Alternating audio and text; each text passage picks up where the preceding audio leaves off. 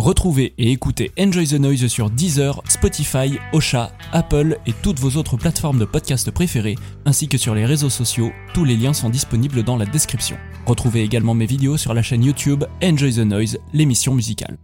Et maintenant, un petit peu de musique avec Alain Souchon. Oh non, pas lui.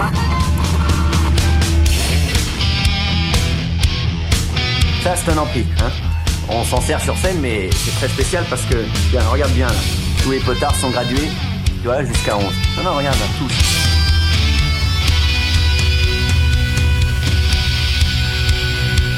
J'aimerais pas que t'aies des emmerdes. Et si tu continues à mentir comme ça, je serai obligé de le déranger. Et j'aime mieux te dire que quand il écoute sa musique, il déteste qu'on l'interrompt. Maintenant, je vais faire à ta gueule ce que Limp Bizkit a fait à la musique des années 90.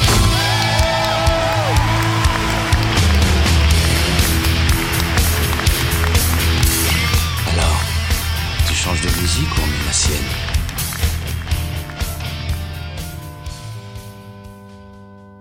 Bonjour à toutes et à tous et bienvenue dans ce nouveau numéro du podcast Enjoy the Noise. Ce n'est plus une surprise pour personne, Daft Punk, c'est terminé. Le duo de musique électronique français le plus célèbre de la planète a décidé de tirer sa révérence et l'a fait savoir ce lundi 22 février 2021 en publiant un extrait de leur film Electroma, lui-même sorti en 2006. Un extrait équivoque dans lequel les deux robots se séparent avant que l'un d'eux n'explose corps et bien. L'annonce a évidemment provoqué un émoi certain chez des millions de mélomanes à travers le monde qui n'ont pas manqué de leur rendre hommage pendant les heures puis les jours qui ont suivi. Rien de surprenant à ce phénomène tant le duo versaillais était apprécié, admiré et même pris pour exemple par des millions de personnes. Leur influence sur la musique populaire de ce début de 21e siècle est indéniable et nombreux sont celles et ceux qui les citent parmi les premiers grands émois musicaux de leurs existences. Et toutes ces personnes éduquées par Daft Punk, figurez-vous que votre serviteur en fait partie. Replantons le décor. J'avais 13 ans lorsque ma prof de français de l'époque expose à ma classe un projet d'écriture de poèmes en musique. Pour étayer son explication et nous permettre de cerner ses attentes, elle nous fait écouter un morceau dont nous pouvions nous inspirer. C'est la première fois que j'entends quelqu'un prononcer le nom Daft Punk. Le morceau, une lente progression d'orgue, de basse et de rythmiques électroniques, tranche radicalement avec ce que j'avais pour habitude d'entendre jusque-là et m'envoûte par surprise. Quelques mois plus tard, je découvre par hasard dans les étagères de mon père, parmi les CD gravés aux pochettes photocopiées, l'album dont ce morceau était extrait. Je pouvais enfin poser un titre sur ce souvenir. Le morceau s'intitulait Veridisquo, extrait de l'album Discovery. À l'époque, j'étudiais le solfège et la clarinette depuis des années et mon rapport à la musique était malgré tout assez passif. Mais très rapidement, je développe une véritable obsession pour ce disque. Je me souviendrai probablement toute ma vie de ma première écoute de Harder, Better, Faster, Stronger. J'avais été foudroyé par son énergie et son inventivité. Alors que je me rendais en répétition d'orchestre juste après, j'y repensais sans cesse et je ressentais un véritable bouleversement. Comme si j'avais fait fausse route pendant toute ma vie et que mes attentes vis-à-vis de la musique se renversaient brutalement. Encore aujourd'hui, je considère ce jour comme l'an zéro de ma passion pour la musique. C'est grâce à Discovery et par ricochet grâce à Daft Punk que mes horizons artistiques se sont ouverts jusqu'à aboutir au mélomane que je suis et que je serai pour le reste de ma vie. J'ai aussi appris, depuis, que mon histoire est très loin d'être un cas isolé. La suite de ce podcast est une rediffusion du stream que j'ai organisé sur Twitch le lundi 22 février 2021. Dans cette émission consacrée à Daft Punk, j'ai invité à l'antenne trois personnes qui constituent, en quelque sorte, trois générations de fans du groupe. Ils représentent celles et ceux qui ont respectivement découvert les Daft avec leur premier album Homework, avec le second Discovery ou avec le petit dernier Random Access Memories. Je tiens à remercier très chaleureusement Dretalcor, chroniqueur pour le webzine Granny Smith, le podcast La Scène et aussi un de mes frères d'armes au sein du webzine soundbather.fr et du podcast L'Escale, Manu, lui aussi chroniqueur pour Granny Smith et au sein du podcast Dark Side of the Prog, ainsi qu'Arthur Froment, mélomane plus qu'averti et aussi un des plus solides supporters du milieu du podcast français. S'agissant du replay d'une émission en direct, il n'y aura presque aucun montage dans la suite. Et si l'émission vous plaît, je vous invite au passage à suivre ma chaîne Twitch, twitch.tv slash enjoy underscore the noise. Je vous souhaite une très bonne écoute. Je pense que c'est vraiment avec Discovery de Daft Punk que j'ai ensuite écouté en boucle, en boucle et en boucle quand j'avais 14 ans. Euh, je l'écoutais euh, presque une fois par jour euh, et c'est vraiment avec cet album que j'ai découvert le fait ce que c'était vraiment d'aimer la musique, d'aimer la musique pour la musique en fait. Donc je vois un petit peu vos retours, je vois un petit peu vos retours. Donc je vois Tretalcore qui dit c'est le groupe qui m'a donné envie de m'intéresser à la musique, comme quoi on se, on, se rejoint là-dessus. Groupe préféré d'adolescence d'Atomate. Pour Coco, bah, gamin, c'était la période Homework. Ça, cette période, honnêtement, je m'en souviens pas. J'étais, j'étais gamin aussi, dans les années 90. Et Homework, je m'en souviens pas. J'y suis revenu, mais de manière complètement rétroactive après Discovery. Pour le Kawa, ça a été la porte d'entrée à l'électro. Je pense que ça l'a été pour beaucoup de monde en France et même partout dans le monde. Euh, premier souvenir de sa vie, c'est le clip d'Harder, Better, Faster, Stronger. D'accord, bon, bah, on a le même affect pour le même morceau. Coco, Sid Da Funk, Around the World, etc. Donc toujours du homework. Le groupe, l'album qu'on est en train d'écouter en fond, le premier album studio de Daft Punk.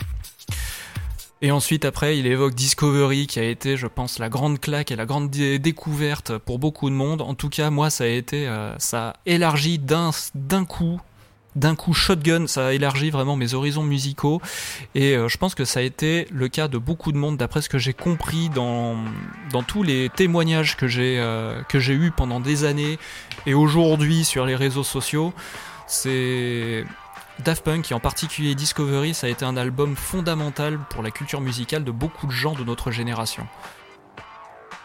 Le 91 dit Je suppose qu'ils ont tenté le studio récemment et que l'inspiration était plus là. Je pense qu'il y a de fortes chances que ce soit ça.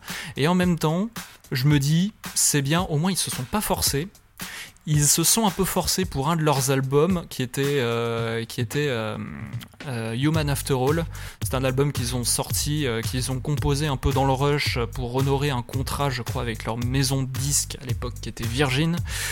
Et ça se sent que c'est un album qui est globalement moins inspiré niveau composition, même si c'est un album qui s'est ensuite révélé euh, un atout de un atout maître pour euh, pour le live pour être mixé en live je pense que c'est là qu'il révèle vraiment tout son potentiel mais euh, je pense qu'ils n'ont pas voulu réitérer cette expérience-là.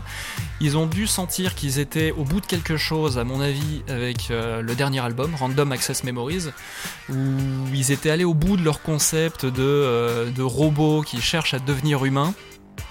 Et Random Access Memories, c'était bah, l'accession à une musique plus organique, une musique qui était très fidèle en fait à leurs inspirations.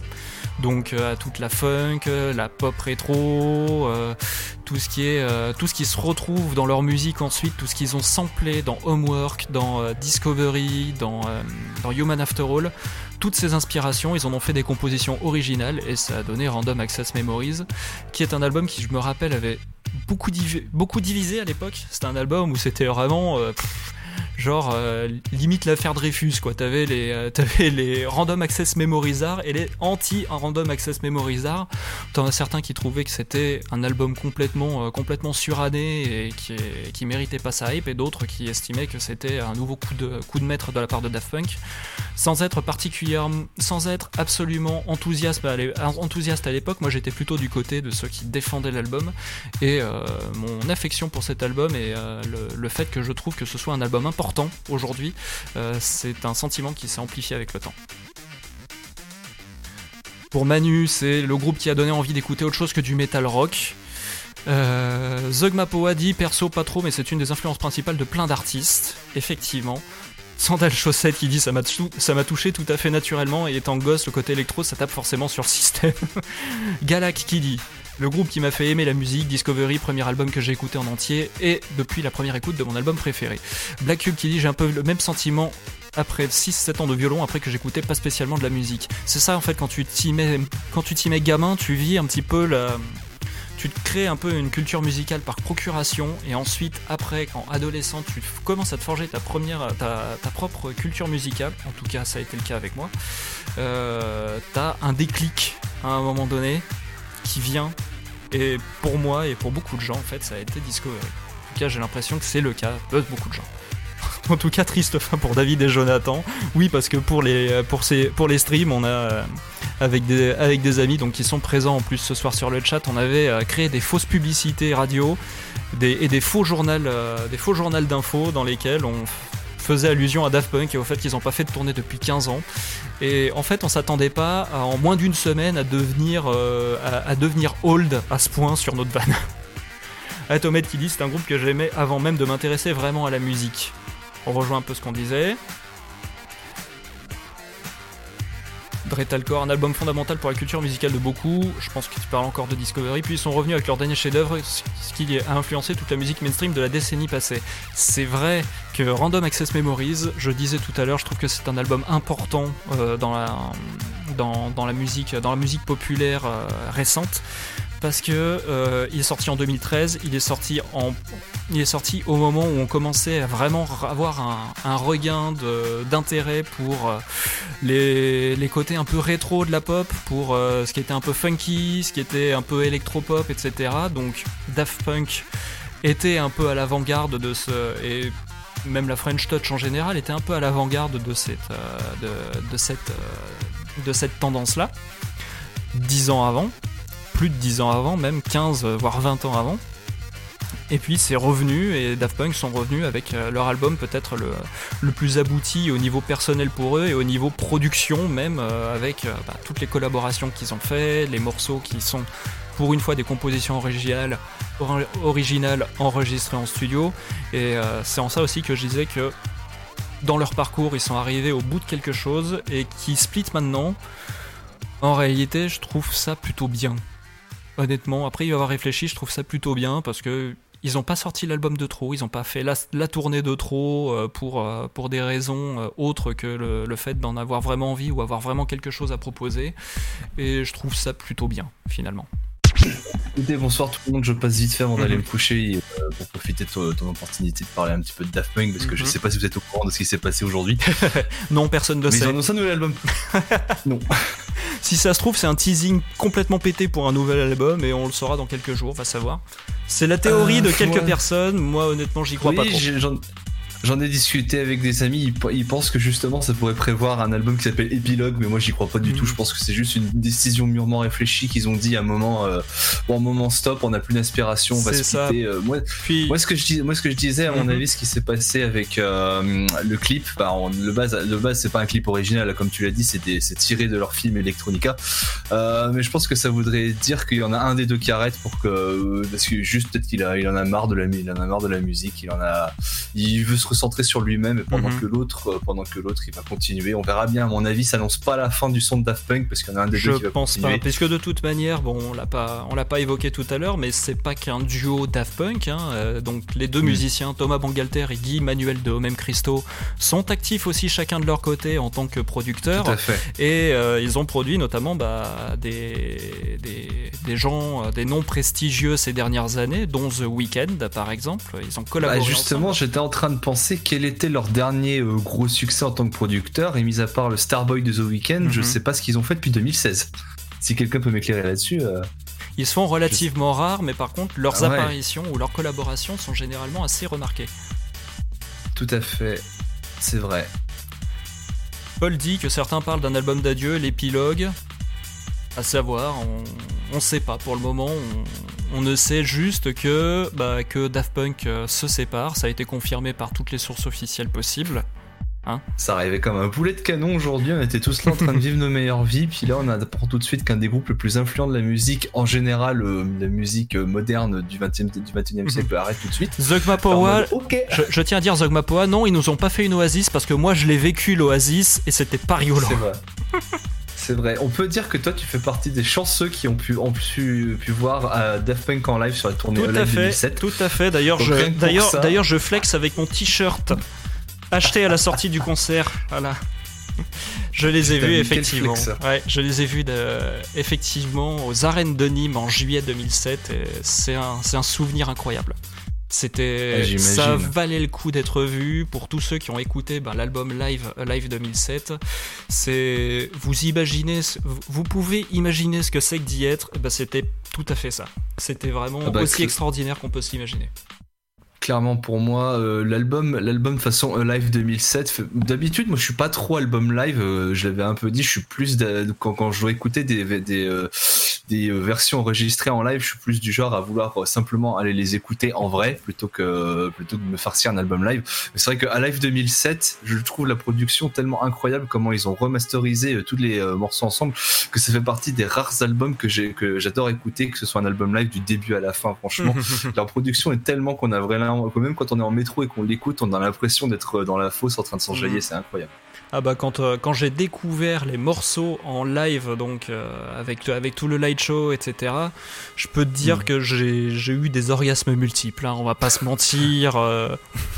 Euh. J'imagine, hein, euh, moi je me rappelle, bah, moi je me rappelle très bien que la première fois que mes parents, parce que mes parents aussi aiment bien Daft Punk, euh, on, on, avait, on avait ça, on avait ça en commun qu'on avait, on aimait tous les trois la musique de Daft Punk quand on a mis la première fois lorsqu'ils ont sorti euh, officiellement Alive 2007 et qu'on l'a acheté, qu'on l'a mis dans la voiture et qu'on s'est fait ouvrir par justement le mix entre Robot Rock et Oh Yeah.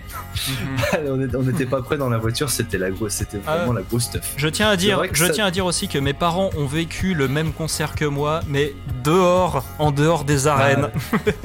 ils étaient pauvres. Ah bah oui, mais ils étaient euh, parce que en plus j'avais j'avais chopé mon billet en loose, vraiment, je l'avais racheté à un mec sur ah internet qui me l'avait revendu plus cher, mais heureusement pas trop cher, pas plus cher, euh, pas vraiment beaucoup plus cher. Donc j'avais pu y aller avec un ami. On avait été accompagné par mes parents qui étaient restés, euh, qui, avaient passé la, soirée à nous attendre euh, bah, à la terrasse d'un bistrot, si tu veux, à côté des arènes, et ils en ont pris plein la gueule aussi.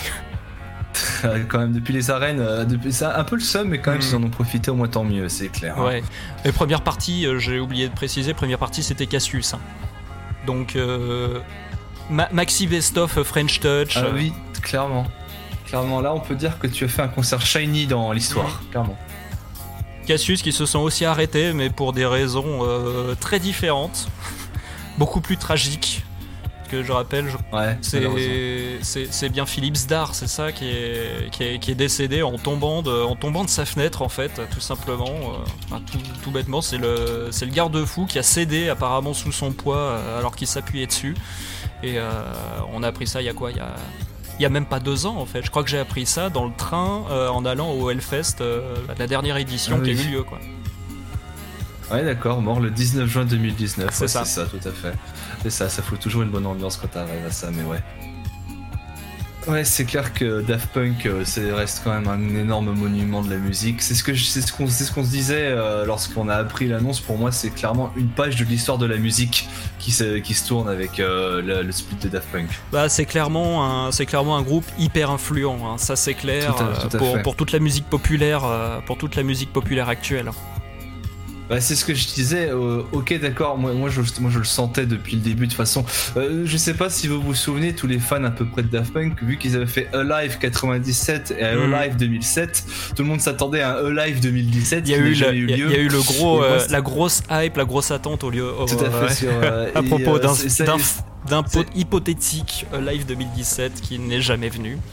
Tout à fait. Et ça, moi, depuis ce jour-là, depuis qu'en fait ils ont fait euh, vraiment euh, carte blanche, il euh, n'y a rien eu sur depuis, il y a rien eu comme nouvelle concernant une hypothétique tournée ou une hypothétique nouvel album depuis Random Access Memory. C'est un peu ce qui me fait dire ce que la nouvelle d'aujourd'hui c'était inévitable. Mhm au final, euh, faut écouter. Euh, c'est vrai que je rejoins l'hypothèse. Euh, je sais plus, je crois que c'était Le Kawa ou Le Kawa. Désolé, je, désolé, je sais plus c'est qui qui avait dit ça. Comme quoi, à mon avis, ils ont dû repartir en studio. Ils ont pas trouvé l'inspiration parce que je me souviens que je crois dans les années 2016, 2017 ou même 2015, ils avaient commencé à teaser des trucs sur les réseaux sociaux. Ils avaient remis des images de profil, des trucs comme ça qui mhm. changeaient un peu leur direction graphique. Et tout le monde, tout le monde se disait ça y est, Daft Punk est de retour on n'a jamais rien eu à mon avis. L'hypothèse comme quoi en fait ils ont plus d'inspiration et comme quoi bah, ils ont bouclé la, boucle, la, bouclé la boucle avec Random Access Memory, à mon avis c'est totalement C'est ce que je disais. C'est ce que je disais, c'est la théorie à laquelle je souscris, c'est qu'ils sont allés au bout de leur concept, ils ont dû s'en rendre compte en essayant de, en essayant de retravailler et de trouver euh, des idées pour un nouvel album qui puisse encore s'inscrire dans leur concept avec de la nouveauté et ils s'y sont pas parvenus, ils ont ils se sont rendus compte qu'ils étaient au bout de leur concept et que leur avenir musical, c'était au-delà de, au-delà de, Daft Punk en fait. Écoutez, euh, c'est euh, Guy Emmanuel ou Thomas qui arrête la musique officiellement? Je, euh, crois que, je crois que c'est Guy Man, mais j'aimerais bien que quelqu'un confirme. Ouais, parce que c'est juste, euh, ça vient, ça vient du, ça vient du, du film, mais vu que c'est le grand, c'est le grand au, carte- au casque argenté, j'aurais dit Guy, Guy Emmanuel. J'arrive jamais à différencier les deux. C'est le, le grand, c'est Thomas plutôt.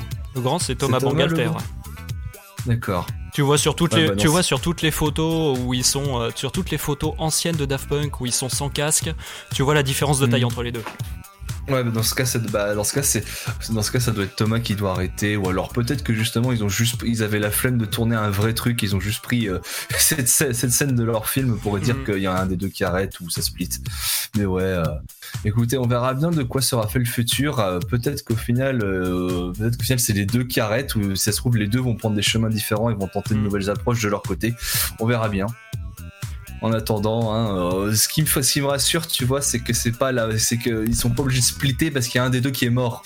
Oui, À non. ça- ça- ça- ça- à mon avis, il y aura quand même, aura quand même des, nouveaux, des nouvelles de leur part. Quand On même. va dire que c'est un split sage. Envie C'est ça. Voilà, c'est un split sage qui qui se fait pas sur un conflit, en tout cas d'apparence. hein, euh, ça ne se fait pas Mm. sur un conflit. Ça, ça se fait pas dans, dans une débâcle euh, ou bien dans la, en, en ayant en- ou bien d'une façon qu'on aurait assisté à la dégringolade artistique ou euh, ou, ou autre du groupe. Enfin, ils sont partis avant de avant de faire euh, avant de faire moins bien. on va dire. Tout à fait. Black Cube dit que c'est le, que c'est le split qu'on méritait, il se finit bien. C'est vrai que Mhm. Moi je pense que Daft Punk a bien, a bien fait d'arrêter, mais ils auraient peut-être dû arrêter bien avant parce que c'est vrai que les rumeurs commençaient vraiment. Ils commençaient à tomber dans l'arlésienne un peu comme tout l'avait fait. On se disait, mais Mhm. qu'est-ce qui se passe? Au final, eux ne sortiront jamais d'album. C'est vrai que bah, Random Access Memories, il va avoir 8 ans cette année, hein, faut pas oublier. Je crois que c'est Black Cube aussi tout à l'heure qui disait que voir Tool au Hellfest, c'était euh, c'était le nouveau voir Alive 2007. Au regret de vous annoncer que j'ai vu les deux. Oui, alors moi, euh, regret de vous annoncer que j'en ai vu qu'un et que moi, Mhm. contrairement à celui qui est en train de présenter le live, moi j'ai bien aimé ce concert de Tool. On va pas revenir dessus, on y a quand même, euh, on est on est revenu vrai. dessus en long, en large et en travers dans un podcast de l'époque. Tout à fait. Et bonsoir Barney voilà. Bonsoir Bernie. Mais oui, si tu veux que je te donne mon avis global sur, euh, bah, juste Mm. sur euh, Daft Punk en général, je crois que on partage ça en commun, toi et moi, Chris. C'est que Discovery a été pour moi ma découverte, mon, comme tu le dis, mon an zéro de mon Mhm. intérêt musical. Avant, à- avant cet album, parce que moi, il est sorti, j'avais 5 ans cet album. Je suis malheureux, je suis un peu plus jeune que toi. Et c'est vrai que cet album, j'avais, j'avais 5 ans et je me souviens à l'époque, bah, forcément, le, le clip illustré, les clips illustrés par, euh, j'ai encore oublié le nom du mec qui fait le Bator, mais qui a réalisé. le- le Leiji Matsumoto. Merci. Le, le mec qui a réalisé Interstellar 5555. Et moi, je me, je, me passais les clips en boucle. Je me souviens justement que mon premier souvenir musical, ça reste ce clip, ça reste ce clip Faster Stronger où Mm. euh, justement le groupe, le groupe se faisait humaniser. Ouais, se fait transformer. euh, bon, pour, pour faire très rapidement Interstellar 5555, c'est un producteur de la Terre qui kidnappe un groupe, euh, un groupe de musique extraterrestre pour les marketer en humains et leur faire faire Mhm. euh, et leur donner un succès interplanétaire depuis la Terre et, euh, et se faire du bif dessus. Voilà. Et, je, je suppose que vous l'avez tous vu ce film, mais si vous ne l'avez pas vu, c'est un énorme classique à aller voir, totalement. une superbe, ouais, une superbe symbiose entre la musique, donc la musique électro, hein, c'est tout l'album Discovery qui passe dans le, qui, qui passe dans Tout le film, fait. et euh, bah, l'animation, hein, la japanimation euh, sous forme de long métrage. Donc il y a une histoire avec son début, sa fin, et euh, chaque clip. euh, Enfin, Mm. tu, tu coupes, tu coupes les scènes, c'est-à-dire tu prends le chapitrage DVD en gros, et tu as bah, tout l'album avec chaque clip, chaque morceau. Tout à fait. J'avais lu sur, j'avais lu sur dans les euh, dans les commentaires, dans les commentaires que Daft Punk était un des rares groupes de, de votre adolescence que vous pouviez encore écouter. Moi, c'est même plus que ça. C'est un des rares groupes de mon enfance que je peux encore écouter parce que je me souviens. Avant ça, avant ça, qu'est-ce que j'écoutais? J'écoutais la radio, j'écoutais les trucs un peu nuls, le Eurodance des années 2000 qui passaient à la radio. Daft Punk, c'est un des rares trucs que je me souviens. J'écoutais ça avant d'avoir 10 ans, quoi. Et ils viennent, euh, et ils viennent, euh, ils sont apparus à la même époque que le Rodance, et ils viennent Mm. d'une scène beaucoup plus, beaucoup plus dure, on va dire, que le Rodance. Ils viennent vraiment de la culte, de la, de la musique club et de la musique euh, Ouais. techno, on va dire. hein. La, la bonne techno La bonne techno. Voilà. Vous verrez dans le documentaire euh, qu'on va, qu'on va regarder tout à l'heure, ce sera un peu plus détaillé avec, euh, avec, euh, avec témoignage de Laurent Garnier, tout ça. Mm. Vous allez voir pas mal, j'ai j'ai regardé quelques, quelques petits extraits du documentaire, vous allez pas voir pas mal de, de têtes connues, dont des têtes qui nous ont quittés euh, depuis. Ça, ça va être un petit peu badant par moment, mais vous allez voir. Je suis tombé sur un extrait avec un certain DJ Mehdi, malheureusement, qui nous a quittés aussi. euh, un autre, un autre grand de la musique électronique française qui est mort. euh, Il y a un pattern avec les. Je me disais tout à l'heure, il y a un pattern entre les balcons et les euh, entre les balcons Ouais. et les fenêtres parce que lui, il est mort euh, à cause de l'effondrement de la mezzanine qui était chez lui lors d'une fenêtre, lors d'une lors d'une fête. Un peu triste ça comme mort. Hein. Ah ouais, elle était Ouais. tout aussi choquante hein, parce qu'il était jeune, euh, DJ Mehdi. Il est mort en 2011 si, si ma mémoire est bonne. Ou 2000. Oui, 2011. On espère en tout cas que bah, les gars de Daft Punk se porteront quand même bien même s'ils arrêtent, c'est tout ce que je leur souhaite quoi. Mhm. C'est vrai que moi, euh, bah, comme ça, comme ça, du coup, je peux pas vraiment te dire si euh, mes albums préférés euh, de Daft Punk, ça reste Discovery et euh, Random Access Mhm. Memories, qui pendant longtemps, Random Access Memories avait ce défaut que euh, la chanson qui avait, qui avait euh, introduit l'album, c'était Get Lucky, et qu'elle faisait, elle faisait que être Elle a, matraquée en 2013. elle a été matraquée de ouf, Get Lucky. Je comprends que ça ait pu énerver, agacer pas mal de gens. Bah, Ah oui. Ça arrive avec n'importe quel morceau qu'on te rabâche dans les médias non-stop. Et je me souviens, il est sorti en 2013, Random Access Memories. Il est à sorti à l'époque de la toute fin de mes études. J'étais en stage de fin d'études. Je venais de créer Enjoy the Noise, donc je venais de créer la chaîne YouTube. Et, euh, et oui, c'est à partir de ce moment-là qu'on a commencé à avoir du teasing pour euh, Random Access fait. Memories avec euh, les vidéos sur les différents musiciens en featuring euh, qui détaillaient leur collaboration avec les Daft Punk. Donc, euh, bah, dans le cas de Get Lucky, par exemple, Pharrell Williams. Dans d'autres cas, bah, euh, dans d'autres cas, on avait aussi, je me souviens, Giorgio Moroder, Chili Gonzalez, Panda Bear. Mhm. On avait Julian Casablancas, le chanteur des Strokes. On avait aussi euh, la légende de Giorgio Moroder. Ouais, mais c'est ça, c'est ça, c'est le seul défaut que je trouve à Random Access Memory, c'est que pendant longtemps je l'ai boudé parce qu'il y avait Get Lucky et Get Lucky, j'en pouvais plus cette chanson. c'est mais euh, c'est vrai que tout le monde le dit, Ça, le reste de l'album c'est du c'est du c'est du diamant niveau production. euh. Je comprends. Les années, en clair. plus, les années 2013-2014, je me souviens, c'était les années où tu voyais Pharrell Williams partout. Entre, Ah ouais, entre bah, sa collaboration. Juste, juste après avoir Get Lucky, il a fait Happy, donc euh, bah, lui c'était en, en solo, c'était en solo, et oui, c'est Pharrell Williams, tu le voyais partout. Il a fait- il a j'en fait pouvais Happy. plus Il a, fait- il a sorti Happy juste après, parce que je me souviens, à l'été 2013, il y avait aussi la sortie de Moi, Moche et Méchant 2, dans le, qui venait en bundle avec le single Happy de Pharrell Williams.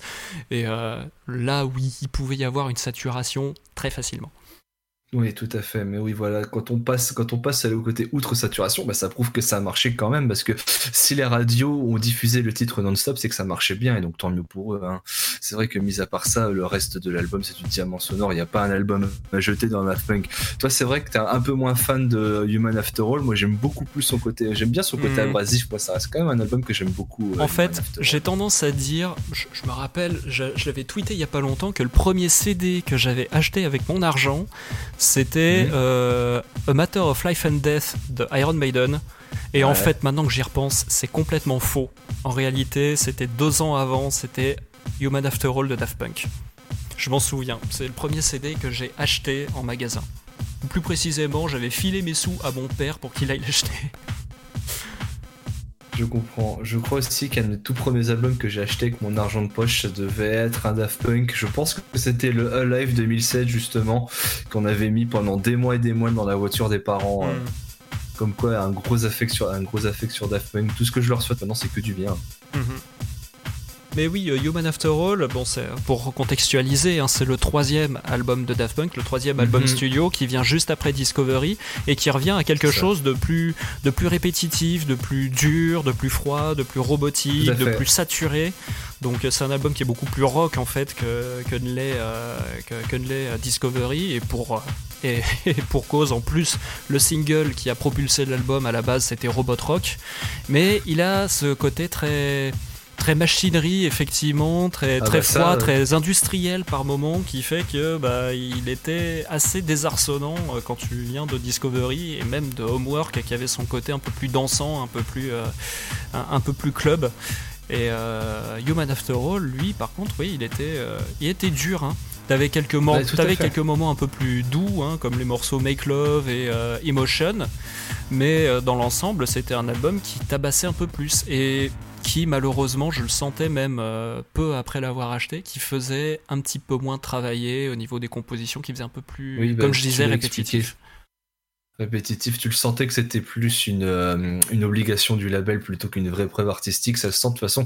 Si on, si on parle de Daft Punk dans l'évolution, euh, qui sont des, des robots, à la, des, de la machine à l'humain, c'est clair que comparé à Discovery, c'est plus une régression dans cette histoire, mais ça reste quand même un album que j'apprécie énormément, notamment Mm. comme tu l'as dit pour Robot Rock. Moi, je regrette un peu que à la sortie du Man After All, je venais à peine d'avoir 15 ans et que j'aurais, Mm. j'aurais bien aimé quand même bouger mon popotin en boîte de nuit sur Robot Rock ou des trucs comme ça. hein. Sur, sur ce. Concept, sur ce concept de robot d'ailleurs, enfin, dis- disons quand même que le. Faut, faut dire aussi que euh, les, les Daft Punk euh, qui se comportent comme des robots, qui sont casqués, costumés, etc., ça date pas des débuts. Pendant leur Ah oui. début, ils cachaient leur, euh, leur visage assez souvent avec des masques, mais le délire des casques, des robots, etc., c'est venu à l'époque de Discovery.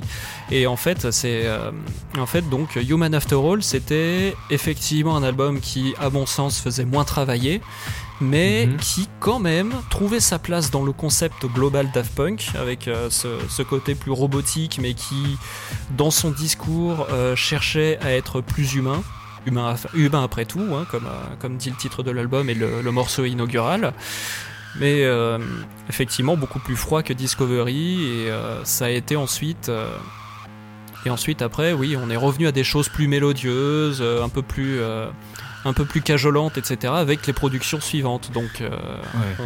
on n'a pas évoqué jusque-là, mais la bande originale de Tron Legacy, qui est de la musique de film avec, euh, des, avec des bouts de morceaux électro Daft Punk dedans. hein. Ce, qui est, ce, qui est, ce qui est pour moi d'ailleurs dans Tron Legacy la pièce maîtresse du film parce que hormis hormis hormis le hormis l'esthétique sonore et visuelle le film en lui-même est assez chiant quand même hein. on va pas se Le seul défaut, c'est vrai que c'est ça que j'allais le dire. la- je l'avais dit, la, la BO de Tron, c'est ce que c'est pour moi le, c'est pour moi le travail le plus oubliable de Daft Punk, mais c'est pas la faute de la Mhm. bande, c'est pas la faute de leur euh, musique, c'est la faute que le film en lui-même est pas top.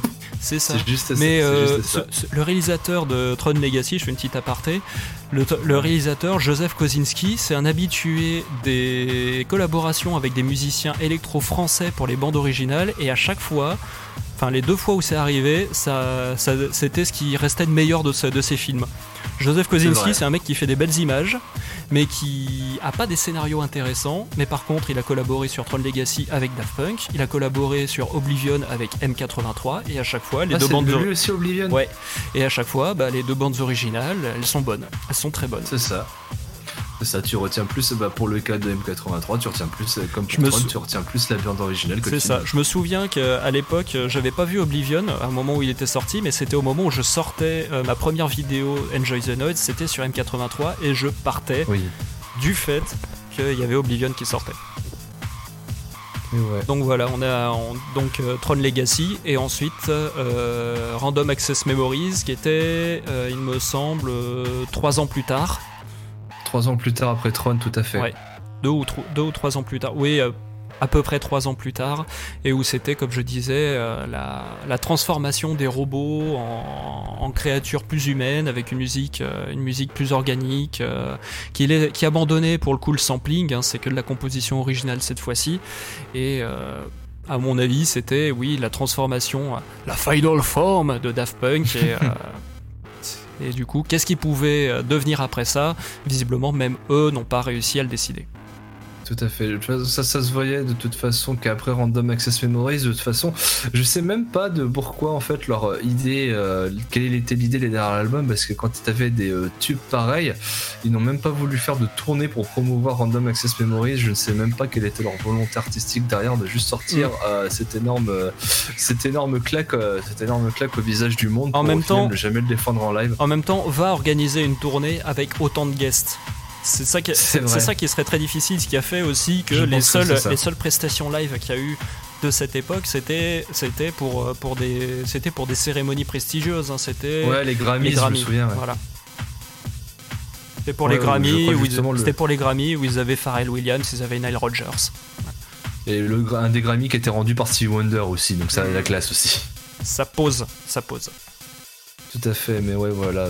Je pense, je pense sincèrement que Daft Punk aurait arrêté au bon moment. Où je Mhm. pense que depuis en fait tout ce temps, ils, ils cherchaient, ils cherchaient, le, ils cherchaient à, à voir comment continuer, puis ils n'ont pas trouvé. Plutôt que de se forcer, ils ont pris la, une décision très juste que je respecte totalement de d'arrêter de nous laisser bah, euh, cette, euh, cet héritage hein, Mm. pour reprendre euh, comme trône hein, euh, cet héritage sur la musique et qui à mon avis continuera à briller pendant pas mal de temps je pense sincèrement bon je m'avance beaucoup hein, on sait même pas si on, va- si on le verra mais quand on devra faire euh, attention attention je vais sortir au tech quand on devra faire un top des albums du siècle il y aura forcément un Daft Punk dedans voilà Oh, il y a des chances pour l'importance déjà qu'ils ont eu sur, euh, sur l'industrie et l'influence qu'ils ont eu sur la musique populaire. Mm. Tout à fait Rien que pour ça déjà. Et, euh, et puis mine de rien, euh, Daft Punk, ça a été un groupe important pour le rayonnement de la, de la musique française. France. Voilà, Ouais. c'est ça. bah, Déjà- est-ce que c'est déjà- considéré comme eux les pionniers de la French Touch? Euh, comme eux, les pionniers de la French Touch, je pense qu'ils étaient dans une, euh, ils étaient dans une mouvance globale avec beaucoup d'artistes. Ouais. C'est difficile de déterminer qui aurait été l'initiateur de tout. Par contre, ils sont les héritiers du fait que, bah, en France, on est bon en musique électronique. En Tout France, fait, depuis les débuts de la musique électronique, la musique concrète, eh ben, on était plutôt à l'avant-garde. Bah merci Jean-Michel Jarre qui a lancé le truc hein, aussi. Jean-Michel Jarre, puis d'autres avant lui, hein, euh, Ouais, des, c'est ça. des gens comme, euh, comme Pierre-Henry, hein, euh, pour ce qui est de la musique concrète, euh, et cette frange expérimentale de, de la musique euh, à l'époque, bah, c'était des, des gens qui, qui proposaient des trucs et qui, bah, qui, étaient, qui étaient bien de chez nous, quoi. Tout à fait. C'est vrai que ma culture musicale sur l'électronique n'est pas forcément aussi Mhm. importante que par exemple certains dans le chat. Coucou coco. mais euh, c'est, mais c'est vrai que euh, je sais que je, à mon avis, je n'aurais pas découvert Daft Punk. Genre, me serais, j'aurais jamais essayé de chercher un éclectisme pareil. Où, euh, c'est vrai que je suis plus sur le côté euh, stoner, metal, tout ça. Mais c'est clair que si j'arrive à apprécier d'autres choses qui sont pas avec des guitares saturées, c'est grâce à Daft Punk. Donc, merci à eux. hein. Ah bah oui, et puis même moi aujourd'hui, euh, aujourd'hui moi qui écoute davantage, je pense, de musique euh, retro wave, euh, chill wave, synth wave, Mhm. vapor wave, tout ce qui finit en wave, tout ce qui est ambiante, etc. Avec euh, un petit côté un peu vintage. Euh, qui en écoute même actuellement un peu plus que du rock depuis l'an dernier. Je pense qu'il y a aussi le contexte, le contexte de, de pandémie, etc., qui, vrai. qui, qui amène aussi à se, à se, à se réfu- à se réfugier vers des musiques un peu plus, un peu plus cocon. Euh, rien que le fait. que j'aime ce genre de son, que j'aime ce genre d'artiste, ce genre de démarche, bah, il n'y a pas à chercher bien loin euh, où est l'origine de tout ça, c'est Discovery. Hein. C'est- clair. Ça m'a étonné d'ailleurs dans des, dans des playlists Spotify très fournies, euh, sur de la- des playlists de Future Funk, de trouver des morceaux de Discovery dedans. Bah oui, mais ça, ça s'intègre très bien dedans finalement, et Discovery était, euh, était en avance de, de cette tendance Ouais. qui a été ravivée ensuite sur Internet. Il y a pas longtemps, j'ai découvert, j'ai pas longtemps, j'étais tombé sur une vidéo assez connue, vu le nombre de vues qu'elle a, mais qui euh, recense un peu tous les samples qu'ont pris les Daft Punk pour euh, Discovery. Mhm. C'était assez marrant de voir qu'ils ont pris pas mal, mais moi, genre, même- genre énormément de samples euh, du groupe The Alan Parsons Project, qui Oui, est un autre groupe que j'ai découvert bien plus tard et que j'ai, qui aussi un affect tout particulier Que j'ai- déjà- Project. que j'ai déjà diffusé sur cette chaîne en stream, je me souviens, j'avais diffusé Eye in the Sky de Alan Parsons Project. Eye in the Sky, on se regroupe, c'est mon tout premier vinyle acquis, donc tu Ah, vois. oui. Comme quoi, il y a tout qui se regroupe. Je hein, l'ai aussi. Donc ouais, euh, Oui, je vais pas tarder, je vais pas Ouais. tarder trop longtemps à laisser l'antenne à quelqu'un, Mhm. mais voilà. euh, si Bah, je dois rajouter un truc, c'est Il que me semble que c'est Manu ensuite qui s'était manifesté. Ouais, c'est Manu après. à- Mais voilà, euh, pour moi, l'annonce de Daft Punk, bah moi malheureusement, je n'ai jamais pu les voir en live, donc bah au tech là-dessus, ça fait un peu chier. Toi au moins profites-en, petit chanceux. T'as au moins, t'as au moins les sou- t'as au moins les souvenirs qui t'accompagnent avec. Mm. J'ai d'autres souvenirs avec Daft Punk, hein, les premiers crushs avec Something About Us, les premières soirées avec Ardor Better Faster Donc euh, ouais, rien que pour ça, merci Daft Punk. Et puis bah je me, je laisse l'antenne à quelqu'un. Juste, je vais continuer d'écouter le live et euh, on va continuer à écouter du Daft Punk. hein. C'est pas parce que les gens, les gars, ils arrêtent que leur musique n'est plus là. Dretalcore soulignait un truc assez, assez intéressant aussi avec euh, la, la problématique du sample, hein, du sampling. euh, en tout cas, moi je fais partie des gens qui ont découvert ou se sont familiarisés avec la, la, avec la méthode du sampling.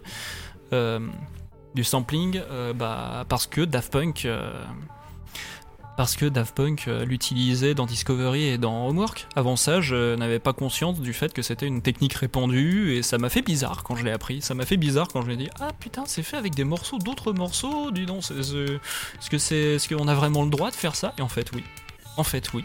Et, ça permet de créer des œuvres toutes nouvelles. Donc pour, pour, pourquoi se priver? Quel est ton vécu toi avec Daft Punk? Parce que, euh, parce alors que moi, sans, personnellement, sans, sans en dévoiler trop, tu es plus jeune que nous, tu es un peu plus jeune. Oui, je suis un bébé. Euh, alors moi pour le coup, comme je disais tout à l'heure au début du live dans le chat, euh, Daft Punk c'est le, le groupe qui m'a qui m'a amené un petit peu vers les musiques autres que tout ce qui est rock et metal. Mhm. Parce que moi j'ai grandi avec euh, des groupes euh, euh, allant de Metallica à Korn, euh, des groupes comme euh, comme Dream Theater et Tool. Et euh, je me souviens à l'époque de la sortie de Random Access Memories, Mhm.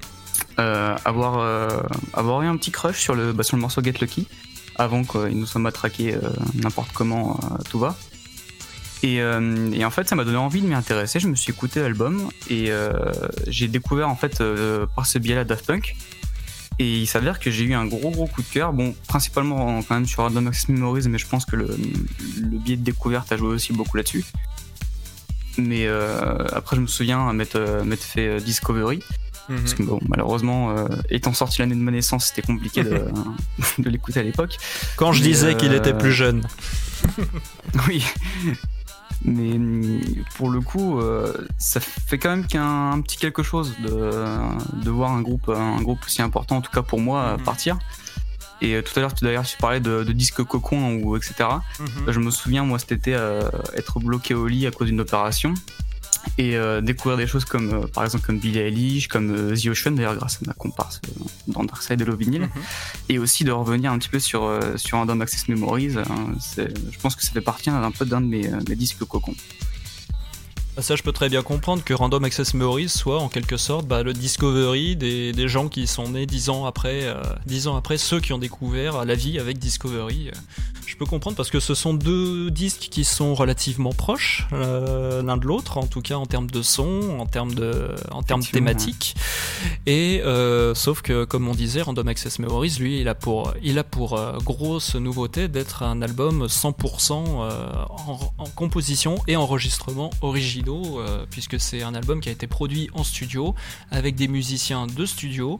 Il reste quand même un petit tronc électro hein, qui s'entend euh, qui s'entend beaucoup sur certains morceaux qui sont essentiellement Mhm. sur la deuxième moitié de l'album. Mais euh, sinon, c'est un album qui, est, qui a été fait dans une démarche assez différente, dans une démarche de euh, réexploiter le passé, comme les anciens, mais euh, dans un respect tel qu'on cherchait à utiliser les mêmes techniques que, que les producteurs du passé. Ils avaient fait toute, ils avaient fait toute une, toute, toute une série de statements euh, pendant la, pendant la promotion de l'album sur le fait qu'ils ont, ils ont fait attention au matériel qu'ils ont utilisé, au type de micro, euh, au type de production. Et puis je me souviens même la, la promo de l'album. Le, le, clip, euh, le clip qui venait teaser la sortie de l'album, c'était carrément les Daft Punk qui venaient, qui venaient à une platine et qui lançaient un vinyle avec le début de, avec le début donc de l'album qui commence avec euh, Give Life Back to Music. Ouais, et puis quand on remet dans le, un petit peu dans le contexte de la carrière du groupe, en plus c'est un album qui est assez osé parce que c'est un album qui change beaucoup. Mhm. C'est euh, c'est carrément moins électro et euh, moi ce que j'adore aussi dans ce disque-là, c'est le petit côté euh, très groovy en fait qu'il y a. Euh, moi je me souviens avoir été bluffé par la partie de, de base de Nile Rodgers. Mhm. Ah bah il y a un côté très Et- funk, très disco qui était déjà présent dans Ouais. Discovery mais qui est, qui, est, qui est vraiment sublimé dans Random Access Memories. Ils sont allés chercher Nile Rodgers exprès pour ça. Nile Rodgers, on rappelle, c'était le guitariste de Chic. Donc euh, un des groupes de funk, les- un des groupes de funk et disco funk euh, les plus populaires des années 70, fin 70 et années 80. Mm, Effectivement. Et pour le coup, je, en- alors moi, je j'avais pas eu forcément beaucoup l'habitude de parler de Daft Punk avec des gens. Et en fait, je me suis rendu compte un petit peu de la, de la réputation, euh, entre guillemets, d'une partie du public qui était pas terrible, certainement à cause de, de Get Lucky, qui a malheureusement été euh, a beaucoup trop tourné. Mais euh, moi, personnellement, je, comme je le disais tout à l'heure euh, sur le, sur le Discord des enjoyés, euh, c'est à, mon- à mon sens, moi, pour moi, le, le meilleur parce que c'est le plus abouti en fait. Mhm. C'est c'est un album qui, euh, en termes de durée, il est long. Comme en fait, les, euh, c'est sur les quatre albums de Daft Punk, il y en a que un qui dépasse pas les 1 heure, si je dis pas de bêtises, c'est Human After All. Il me semble, oui. Euh, je crois que Human After All doit durer trois quarts d'heure, quelque chose comme ça. Il dure un peu plus Et, de euh, trois quarts d'heure, il me semble. euh, Mais bon, je... ça fait très longtemps que je l'ai pas écouté, donc euh, j'ai- j'ai plus le chiffre en tête. Mais pour le coup, euh, c'est celui où, euh, où j'ai de suite, euh, de suite pas eu du tout, du tout de mal en fait à l'écouter une traite qui, euh, qui venait tout seul, avec des morceaux qui étaient vachement bien composés. Je trouvais la production sur ce disque absolument incroyable. Euh, moi qui, qui redécouvre euh, depuis quelques temps l'écoute au casque, là tout à l'heure je me suis re- je me suis relancé à l'annonce. Après la sortie de la vidéo, j'ai redécouvert l'album. Et pour, pour moi, en tout cas, c'est peut-être la fin presque parfaite en fait pour le Mhm. groupe. C'est ce qu'on disait, hein, c'est un aboutissement sage euh, avec euh, bah, le groupe est parti après avoir dit ce qu'ils avaient à dire et, sans savoir quoi dire après. Bah, c'était peut-être la meilleure, la meilleure des options plutôt que de sortir un album de trop. Oui, puis euh, depuis quelques temps, ils, ont, ils étaient quand même beaucoup plus absents. Euh, moi, je, moi, je me souviens avoir, euh, avoir lu des rumeurs il y a quelques années déjà liées à une annulation de concert dans une salle à Paris. Qui, euh, qui disait que bah apparemment il y avait des rumeurs de, de split qui commençaient à tourner. Donc ça faisait quelques temps qu'on était quand même euh, au courant qu'il y avait des rumeurs à, à ce propos. Mais euh, de manière aussi abrupte, on s'y attendait peut-être pas. Mais effectivement, vaut mieux partir, partir comme ça en sachant qu'en plus le, le concept, que tout à l'heure comme tu le disais avec Dre, il est, il est complet, euh, il, a été, euh, il a été abouti parfaitement. Et puis euh, pour moi, c'est en tout cas c'est un sans faute Daft Punk, comme beaucoup de monde pense. J'ai l'impression, en lisant les tweets notamment des gens, des gens qui rendaient hommage à Daft Punk aujourd'hui, pas mal de gens considèrent que c'est une discographie sans faute, sans faute de goût. Effectivement, j'ai l'impression que c'est un, c'est un sentiment assez partagé. Et ce qui est très fort, c'est de faire une discographie comme ça sans faute de goût et en étant autant à l'avant-garde en fait. C'est ça qui est fort. C'est ça, à l'avant-garde, et puis aussi avec cette culture du mystère qui faisait qu'ils étaient si insaisissables, tu savais pas où ils allaient aller à l'album suivant, euh, tu savais pas quelle trouvaille ils allaient mettre en avant ensuite. Et c'est ça aussi, c'est ce secret qui a fait que bah, ils étaient, comme tu disais, euh, plus discrets ces dernières années, ils étaient plus dans l'ombre d'autres personnes. Merci Kamsar pour le 4 Amsar, ou Amsar j'imagine, pour le follow, merci à toi. Euh, oui, ils, ils opéraient beaucoup plus dans l'ombre en tant que producteurs pour d'autres artistes ces dernières années. Et euh, c'est pour ça aussi qu'on est aussi surpris de les voir euh, splitter, c'est que bah, pas de nouvelles, et puis ils envoient un fax. Ok, c'est terminé, au revoir. Oui, c'est ça. ouais. C'est très soudain. Je, je me souviens avoir, euh, avoir d'a- d'ailleurs découvert The Weeknd grâce à Mhm. Daft Punk. Parce qu'ils avaient signé et que la production, ils avaient aussi participé à l'élaboration de morceaux. Je crois que c'était Starboy et euh, I Feel It Coming. Mhm, C'est ça. l'avant-dernier The Weeknd, euh, que j'avais trouvé très cool d'ailleurs. Mhm. Euh, mais pour le coup, vaut, vaut mieux partir comme ça, même en, en ne faisant pas de vagues. Mhm. Même si depuis quelques années, quand on est plus à un rôle de, de producteur que, que de musicien à part entière. Mais euh, à, mon- à mon avis, euh, le, le, le son Daft Punk est, est pas mort. Et euh, si donc, si j'ai bien compris, je sais pas s'il n'y a pas forcément une symbolique euh, autour de la vidéo, mais il y en a un des deux qui devrait continuer. Mhm. En tout cas, c'est la ce conclusion de beaucoup de gens, effectivement. Mais en tout cas, c'est ce que la vidéo laisse entendre. Après, bon, c'est un, un extrait du film, donc est-ce que c'est euh, que c'est vraiment à prendre comme ça au premier Mhm. degré Je sais pas, mais à mon avis, le son d'A- Daft Punk est loin d'être mort. Ah non, de leur influence, non. Et puis en plus, on est encore dans une, on est encore dans une vague où, euh, où les, les sons, euh, les sons retro wave euh, sont encore, en- ont encore plutôt le vent en poupe. Donc le son de Daft Punk qui a, qui a pas mal influencé. hein. J'ai vu aussi des tweets euh, cette, euh, là, pendant la journée d'artistes future funk du genre euh, Macross 82, 99, etc. qui rendaient hommage à Daft Punk et qui les reconnaissaient comme des influences majeures dans leur propre son. Donc euh, oui, à travers ce son-là, ces sons un peu plus, euh, un peu plus contemporains, un peu plus modernes, euh, le son de l'héritage de Daft Punk va continuer de vivre. Ça c'est sûr. Pour beaucoup de monde, en tout cas pour moi, ça l'a été. Mais je suppose que ça l'a été pour, pour également beaucoup de monde. C'est un- une porte d'entrée, mais qui, qui est monumentale. Monumentale parce que moi personnellement, je suis toujours pas forcément très accoutumier du, du fait de la, tout ce qui est musique électronique, etc. Euh, mais euh, Daft Punk, c'est une musique qui t'ouvre des portes vers des choses, même euh, au-delà de la musique électronique, qui t'ouvre tout un univers, même sur la pop, etc. Moi, je sais que j'ai commencé à m'intéresser à tout ce qui était pop, même du, du jazz, du funk, etc. J'ai commencé à m'y intéresser après avoir écouté Random Access Memories. Donc c'est un- je pense que c'est un groupe qui, euh, qui a une telle, euh, une telle importance pour beaucoup de gens qu'il va rester très très très longtemps dans la mémoire. C'est sûr. C'est c'est en ça que je trouve que Discovery est, euh, est sans surprise un album fondamental pour beaucoup de monde parce qu'il compile énormément d'influences musicales. Et quand tu accroches à Discovery, ça t'ouvre toute une multitude de portes que tu peux ensuite aller explorer et tu as déjà, euh, tu as, déjà la clé, on va dire. C'est euh, des, influences qui vont de, ouais, qui vont de, Cool and the Gang à Supertramp, euh, à des choses, euh, à des choses plus hip-hop, etc.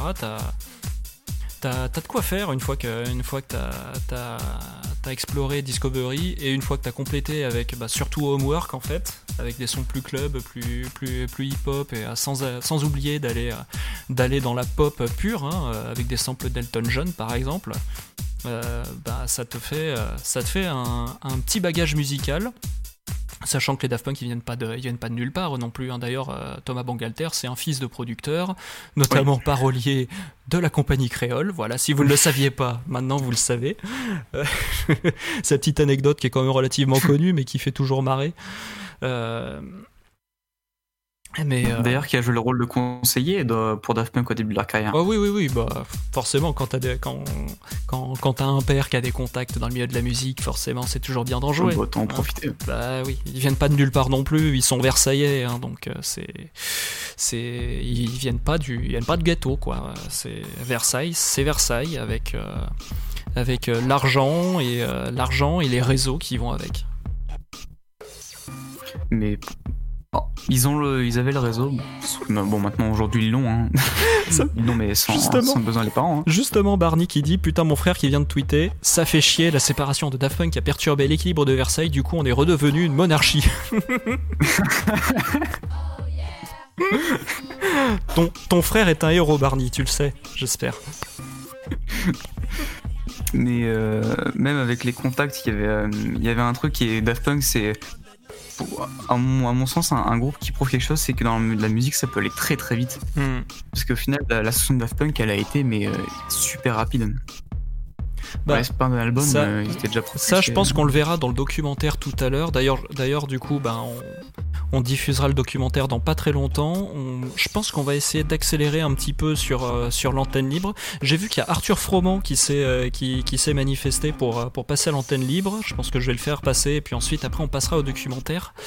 Euh, on- comme je disais, oui, on va accélérer un petit peu. Le point de vue d'Arthur, je pense, sera intéressant étant donné que pour le coup, il est plus âgé que moi, donc euh, il a connu, il a connu Daft Punk plus au, au début de leur carrière, et euh, je pense qu'il aura des choses intéressantes à nous apporter. Allô Arthur? Oui, est-ce que tu m'entends? Je t'entends très bien. Alors je, je t'entends faibrement, hein, désolé, Ah. hein, parce que c'était un peu un, un live à l'improviste hein, ce soir, donc euh, Oui, c'est un petit peu, euh, un petit peu fait à l'improviste. J'ai essayé de faire les choses du mieux que, du mieux que j'ai, du mieux que j'ai pu. Ça, il reste encore deux scènes, on va dire, donc avec le documentaire puis ensuite le vinyle. J'espère qu'on n'aura pas d'accro technique, mais euh, normalement alors, tout bah, devrait bien se passer. Pour l'instant tout va bien, alors euh, j'ai découvert le- l'existence de ce live un petit peu impromptu ce soir, mais Ouais. dans un sens c'est bien d'avoir fait un complément entre la partie libre antenne la partie documentaire euh, visuel Mhm. qui je pense a été déjà été diffusée à de maintes reprises je crois que c'était sur D17 le documentaire Mhm. Les rares fois où je regardais la TNT, c'était pour le concert des Daft Punk. euh, Ah non, c'était Virgin 17, pardon. Virgin 17 qui est ensuite devenu Direct Star, qui est ensuite devenu D17. Oui, voilà, c'est pour ça qu'il y a eu une confusion au niveau des noms, mais c'était bien appartenant à Virgin, Virgin 17 qui diffusait le l'entièreté, je crois, euh, la seule et unique diffusion du à Live 2007. Ouais. Ils ont eu de la chance. euh, unique à la télé Mhm. qui, a, qui a fait beaucoup de bruit euh, à l'époque des Daft Punk parce que forcément était attaché à. Virgin. Oui, c'est vrai. Bah, comme je disais tout à l'heure, à l'époque de Human After All, ils étaient encore sous, sous contrat chez Virgin. Oui, et puis le Virgin Megastore, ils avaient un, un droit de regard de confidentialité parce que bah c'était tellement une attente par rapport à, l'engouement que était Daft Punk euh, après Discovery que bah euh, tout le monde était fou, voulait entendre le dernier Daft Punk, euh, les, les, les infos, les rumeurs étaient folles, Forcément. sur internet encore naissant. Forcément, l'attente était, l'attente était très, très, très grande. Et, et tout le monde en parlait à cette époque. hein. Mm. Alors, je, pour situer vite fait, j'ai 36 ans. Mhm. Donc j'ai connu Daft Punk euh, où c'était vraiment les tout débuts, où, euh, où on n'avait pas internet, les seuls magazines existants c'était bah, Trax. Mhm. D'ailleurs au niveau du chat euh, il y, a, il y a quelques instants, euh, Trax qui existe toujours, un super magazine de musique électronique et qui avait un CD sampler. Mhm. Et à l'époque, bah, il y avait les, les premiers euh, communications sur les futurs artistes du milieu de la French Touch. On en parlait tout juste au niveau, au niveau du chat avec le label Roulé. Ouais. Et qui a eu- merci d'ailleurs CocoF qui a eu un complément d'information avec le label Roulé et le label euh, Can- Candramour. Voilà, c'est ça. Candramour, oui. C'est ça. Puis à l'époque, c'était vraiment l'explosion de Daft Punk. Cidramour, J'ai pardon. surtout connu au- à travers le label Versatile. Mhm. Versatile, c'était le label, c'est toujours le label actif de Gilbert et de A-Cube. Mhm. Et euh, les Daft Punk euh, ont euh, commencé leur première euh, production à la réalisation d'un remix à l'époque. Et c'était vraiment pour le compte d'A-Cube avec Disco Cubips. Je sais pas si je le prononce bien. C'était la première approche de Daft Punk euh, en version remix. Il y avait également, je crois, l'aventure euh, Soma, euh, label britannique, où ils avaient également fait leur première arme avec un, un mix et aussi quelques titres. Oui, parce que Daft Punk, parce que Daft Punk le- avait, les prémices de ce qui... Oui, voilà. Daft Punk avait percé d'abord en Angleterre avant de, avant de revenir en France. Oui, tout à fait, mais à l'époque, on... l'information ne venait pas forcément tout le temps d'Internet, alors on découvrait un petit peu euh, maladroitement à travers les labels des uns et des autres le nom de Daft Punk qui commençait à émerger.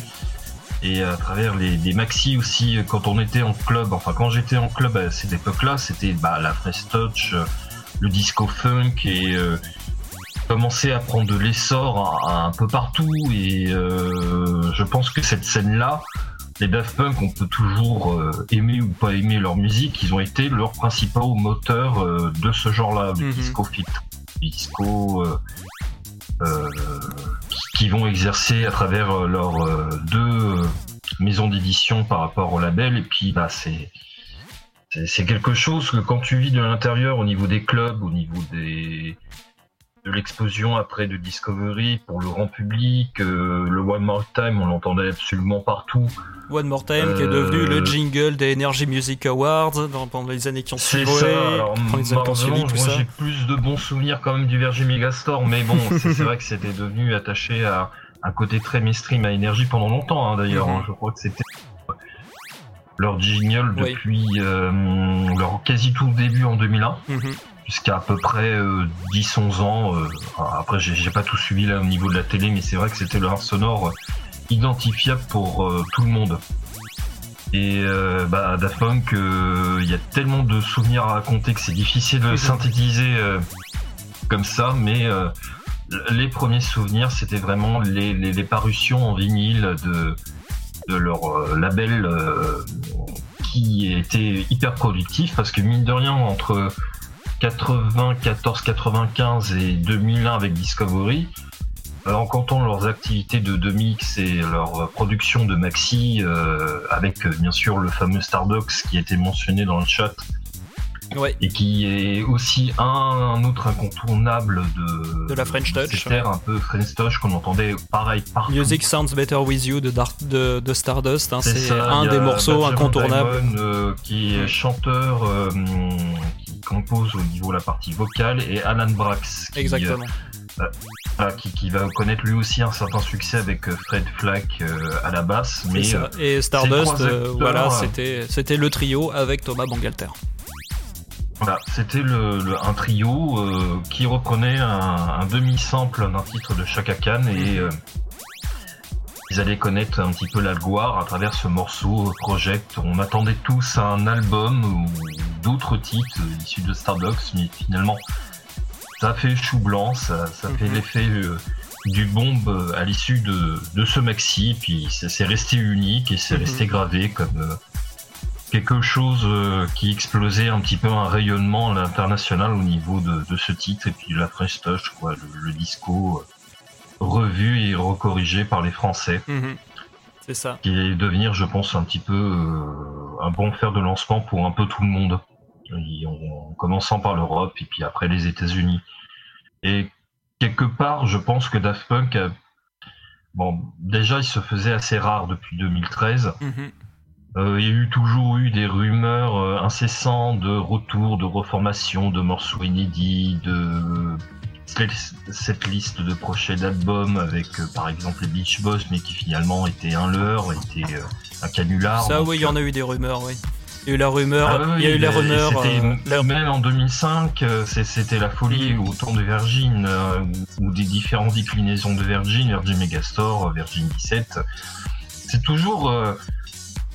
Ils avaient le culte du secret Mhm. et le culte bah, de, de l'attente et de l'impatience, et tout le monde en parlait. euh, ça- Même si on était un peu réfractaire de- au niveau de leur musique, bah, on entendait Daft Punk Mhm. et, et, euh, à chaque fois c'était annoncé comme un vrai événement et ils prenaient des, des allures de pop star euh, mystérieux international comme pouvait être un Michael Jackson ou, d'autres euh, pop stars euh, euh, sur la durée en tout cas, mais euh, c'est vraiment un groupe qui a, qui a un peu bercé mon enfance. C'est ça, et toujours à cheval en plus entre vraiment le côté très grand public et un côté un peu plus arty, parce que par exemple dans les, euh, dans les, dans les projets qui se sont avérés faux, euh, il y a eu notamment la con- une, euh, une rumeur de collaboration entre Daft Punk et le cinéaste Dario Argento qui les aurait, euh, qui, qui les aurait engagés Oui, sur un de ses films. J'ai eu vent de cette rumeur et c'est j'ai fait l'effet de bombe et aussi d'un- d'un-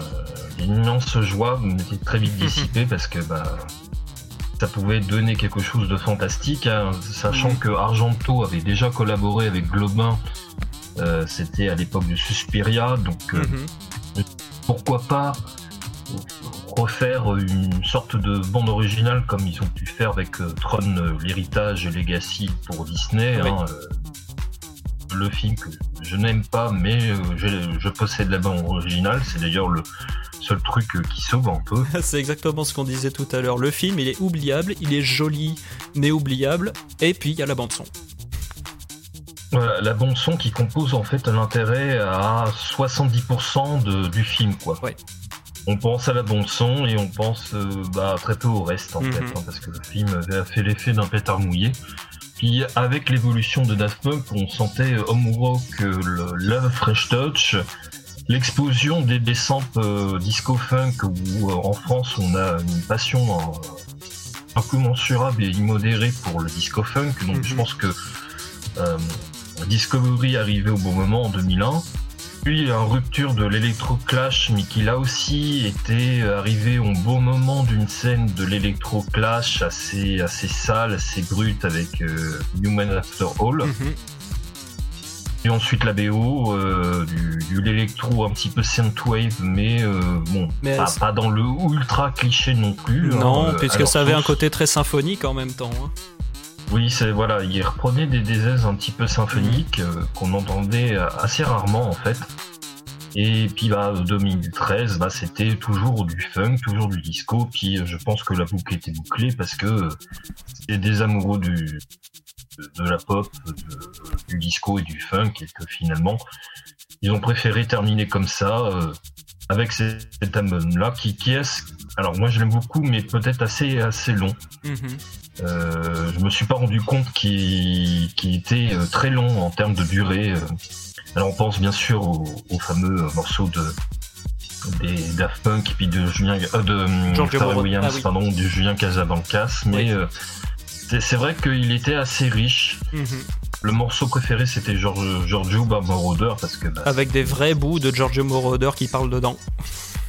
Voilà, c'était, je pense, euh, une façon assez lumineuse et brillante de, de, de saluer un petit peu bah, ceux qui l'y ont inspiré euh, par, euh, par le commencement un peu du projet Mhm. Daft Punk. qui, euh, c'est- C'était mieux ainsi.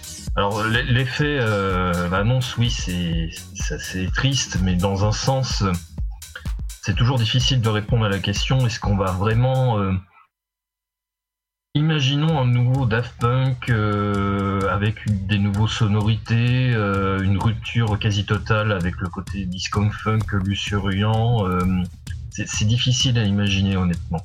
Mhm. Même si l'album sort par surprise sur internet ou même si l'album sort en catimini pour un, pour un accès réservé à une prestation live, il aurait pu très bien le faire, hein, ceci étant dit, au vu du confinement. Mhm. Finalement, ils n'ont pas fait tout ça, puis euh, je me suis dit, c'est pas plus mal de terminer sur, euh, sur une note euh, globalement assez positive avec leur dernier album. C'est ça.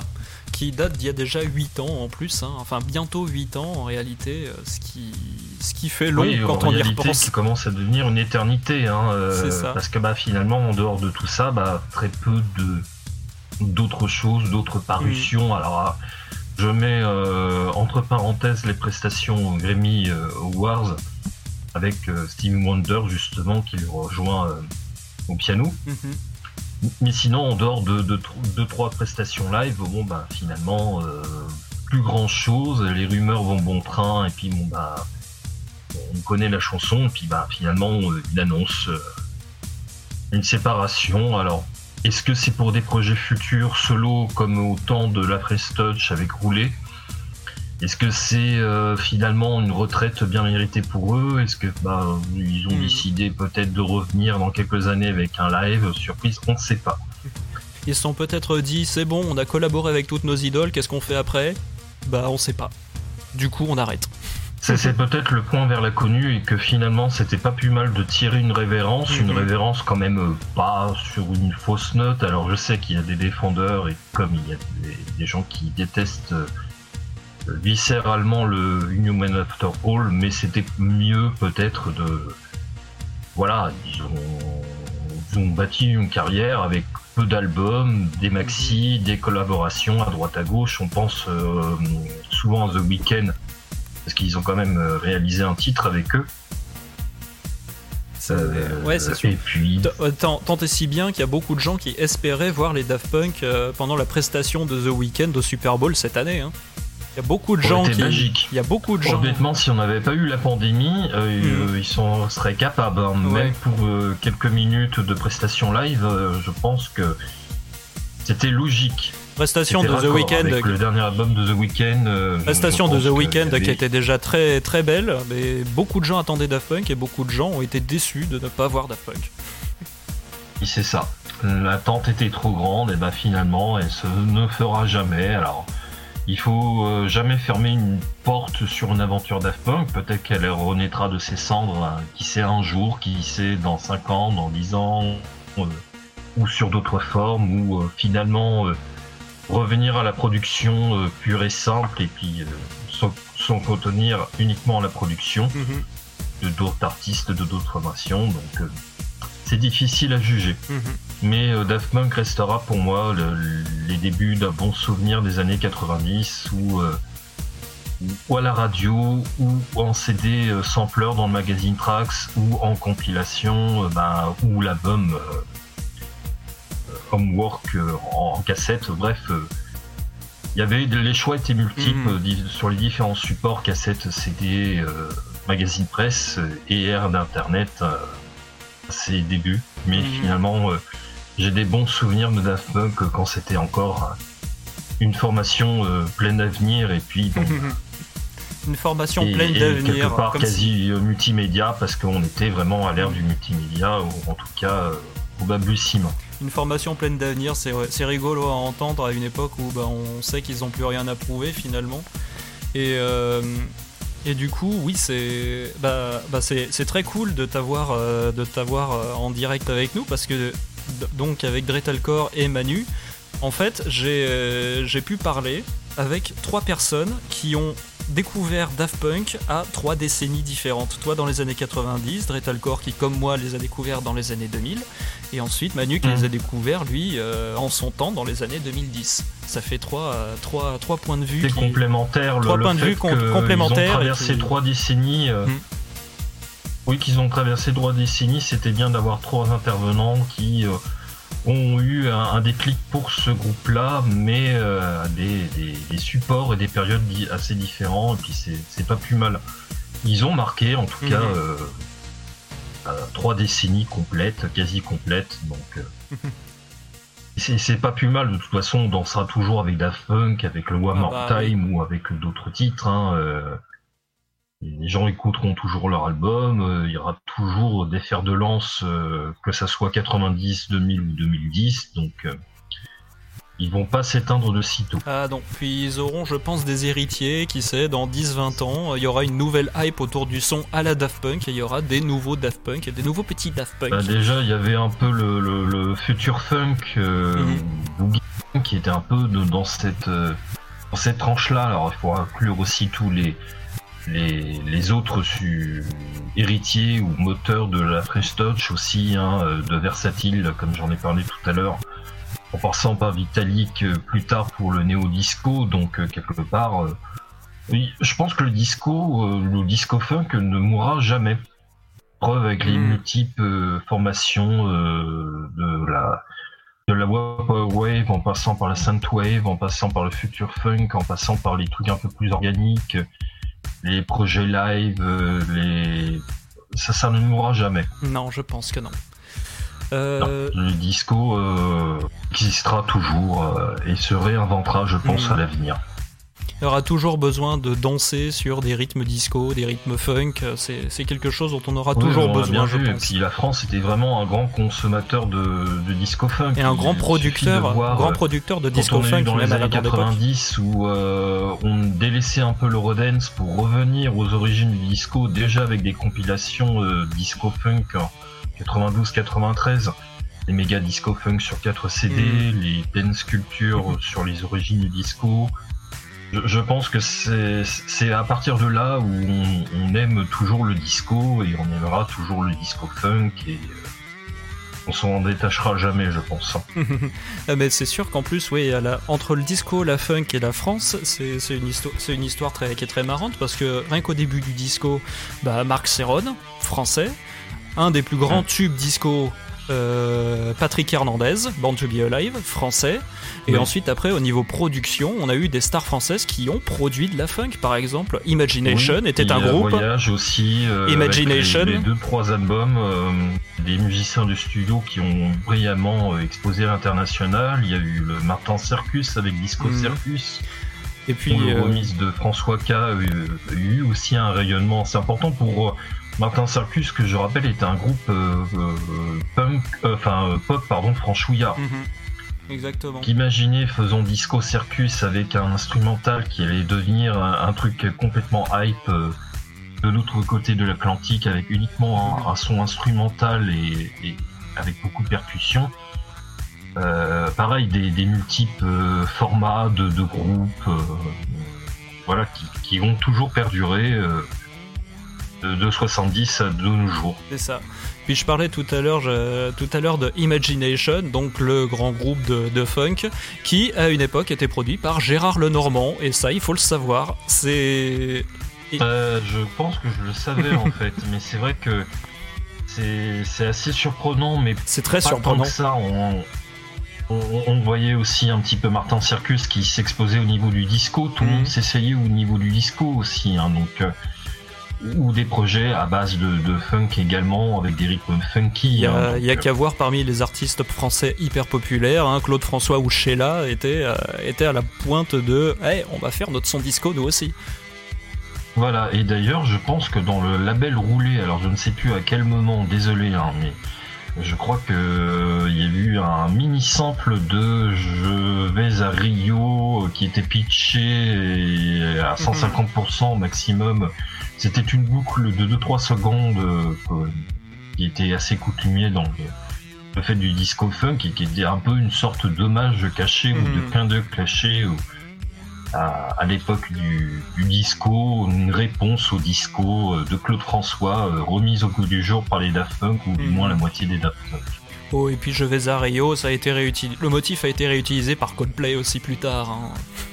Oui, c'est ça. puis, euh, et puis, on parle aussi de la jeune génération du disco avec l'impératrice. Hein, euh, qui peut être dans un format plus proche du Random Access Memories de 2013, mais qui reste quand même une formation un peu disco. euh, en tout cas, euh, qui, se le, qui le revendique aussi avec des influences de Daft Punk et puis de Seron. Mhm. Je suggère qu'on passe euh, très bientôt au documentaire. Je voulais juste revenir sur un truc que disait Paul Brief tout à l'heure dans le chat, où il parle du concert de Phoenix aux USA, où Daft Punk est venu euh, taper un, taper un feat surprise, featuring surprise. L'occasion de rappeler, Mm. pour revenir vraiment à la toute genèse de Daft Punk, que Thomas Bangalter et Guy, Homem de, Guy Emmanuel de Homem Christo avaient un groupe de rock qui est pas allé très loin, hein, qui s'appelait Darlene, et qui était, qu'ils avaient formé avec Laurent Brankovitz de, euh, avec Laurent Brankovitz de Phoenix. Si je me souviens, si, si je me gourre pas, c'était Laurent Oui, je crois que d'ailleurs euh, Phoenix en avait parlé très brièvement de ce projet qui a, qui a dû prédurer, je crois, sur euh, quelques cassettes. Mhm. Ou sur une cassette démo de quelques titres qui ça, oui. finalement étaient dans une con- diffusion confidentielle et C'est peu accessible au grand public. Maintenant, c'est possible de retrouver ça sur YouTube. Vous cherchez Darlene, donc euh, D-A-R-L-I-N, avec, euh, je crois, une apostrophe après, et euh, vous allez assez, assez rapidement tomber sur bah, des démos de- du groupe à l'époque. Bah, ce fut un plaisir. hein. Je pense que je Plaisir vais très partagé. regarder gentiment le documentaire un petit peu Ouais. pour poursuivre cette soirée Mhm. euh, qui s'annonce assez magique en tout Mhm. cas. Eh ben merci beaucoup. Je sais que tu suis Merci. énormément la scène podcast. Je voulais à propos de Daft Punk conseiller deux podcasts qui sont sortis en même temps et qui se complètent l'un l'autre. Des podcasts qui je pense que tu connais. Euh, Radio Cassette d'un côté qui avait fait euh, un Oui. podcast sur un épisode sur Homework qui avait été euh, complété ensuite euh, puisqu'il travaillait main dans la main sur, sur ce sujet-là avec Écoute ça qui avait aussi analysé Homework de Daft Punk avec vraiment une Oui, analyse c'était du sampling. l'occasion d'un d'un podcast croisé, d'un crossover euh, entre les deux. Donc, c'est-à-dire que tu avais les morceaux déconstruits point par point par écoute ça, puis le côté euh, analyse grand public de et, et tout ce qui allait alentour au niveau de, de l'album Hawkwork. Donc, ça reste un épisode passionnant sur un album en particulier des Daft Punk. Et je pense qu'il y a aussi euh, beaucoup de choses à dire sur les Daft Mhm. Punk. euh, ou en tout cas à réécouter si jamais d'autres podcasts comme Tartinta Culture par exemple Mhm. vont venir un peu sur les Daft Punk euh, à d'autres occasions. Eh bien, en tout cas, ça a été, comme je disais, un vrai plaisir de t'avoir, euh, de t'avoir en ligne. Comme disait en plus Walter Mellon, euh, t'es, t'es un des, t'es un des plus grands supporters de la scène podcast et musicale française, euh, web française. Donc, Oui. euh, c'est toujours, c'est, c'est toujours un bonheur de t'avoir, de, de t'avoir en vocal et, et de t'avoir Ah de bah l'autre merci, côté. c'est gentil. hein. C'était complètement improvisé ce Mhm. soir, mais en tout cas, très bonne initiative que cette soirée nuit Mhm. Euh, entièrement thématique euh, consacrée au Daft Punk. Eh ben, merci, ça me fait plaisir moi aussi. Pas de rien, puis un, un coucou en passant en Sound de Brother aussi. Sound Brother, ouais. Il y avait. Ouais. Mais merci à toute l'équipe aussi, euh, la scène Stoner. Je ne vous Mm. oublie pas. hein, je vais essayer d'écouter un petit peu les lives ou de de participer un petit peu les lives euh, de euh, en version euh, Spotify euh, Premium. Donc euh, à l'occasion. Merci à toi, merci beaucoup.